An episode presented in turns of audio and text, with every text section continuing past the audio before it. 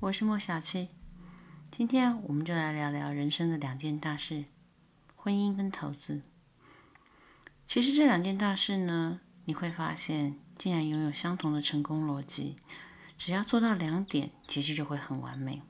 我们常说，成功的婚姻都极其的相似，而失败的婚姻则是各有各的原因。而现代人常常挂在嘴边的，就是要遇见有缘的人。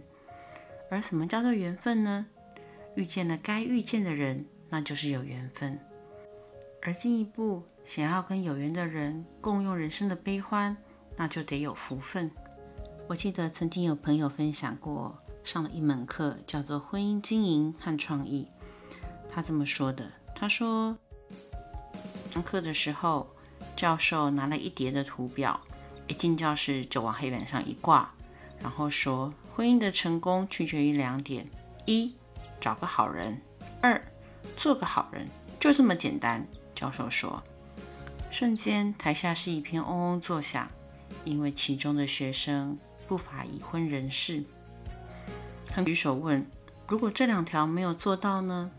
教授随即翻开第二张图表，说：“那么就变成了四条。第一条。”容忍、帮助，即使不好，仍然会容忍。第二，使容忍变成一种习惯。第三，在习惯中养成傻瓜的品性。第四，做傻瓜，并且永远的做下去。教授都还没有把这四条念完呢，台下就大肆喧哗了起来。有的人说不行，这是不可能的，我根本就做不到。教授等大家发泄了一阵之后说。如果你们这四条也做不到，你又想要有一个稳固的婚姻，那么接下来我们看下一章，翻开来是十六条新的规则，上面写的：第一个，不同时发脾气；第二，除非有紧急的事件，否则不要大声吼叫；第三，争执的时候请让对方赢；第四，当天的争执当天化解。第五，争吵后回娘家或者外出的时间不要超过八个小时。第六，批评时话要出于爱。第七，随时准备认错道歉。第八，谣言传来的时候，请把它当成笑话。第九，每个月给他或是他一个晚上的自由时间。第十，不要带着脾气上床。十一。他或者他回家时，你一定要在家。十二，对方不让你打扰的时候，请你坚持就不要打扰。十三，电话铃响的时候，让对方去接。十四，口袋里有多少钱要随时报账。十五，坚决消灭没有钱的日子。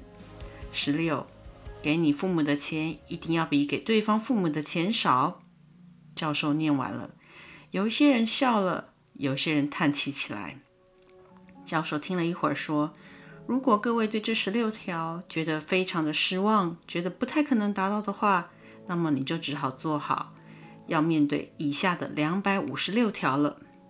总之呢，两个人相处的理论是一个几何的数学理论，它总是在前面那个数字的基础上面进行二次方。接着，教授翻到了第四页。”这一页是用钢笔密密麻麻的书写。教授说了，婚姻到这个地步，其实非常的危险了。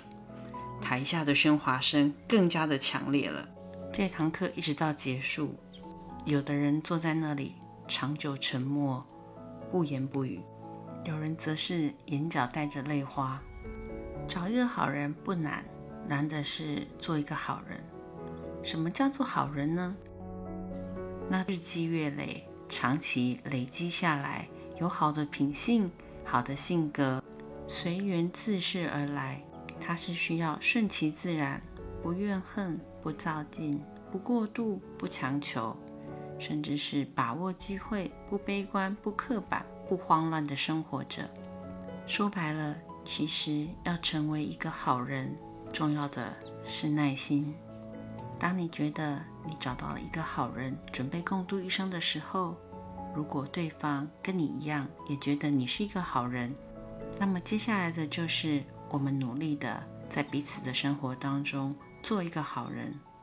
没有什么东西是永恒的，需要的只是耐心。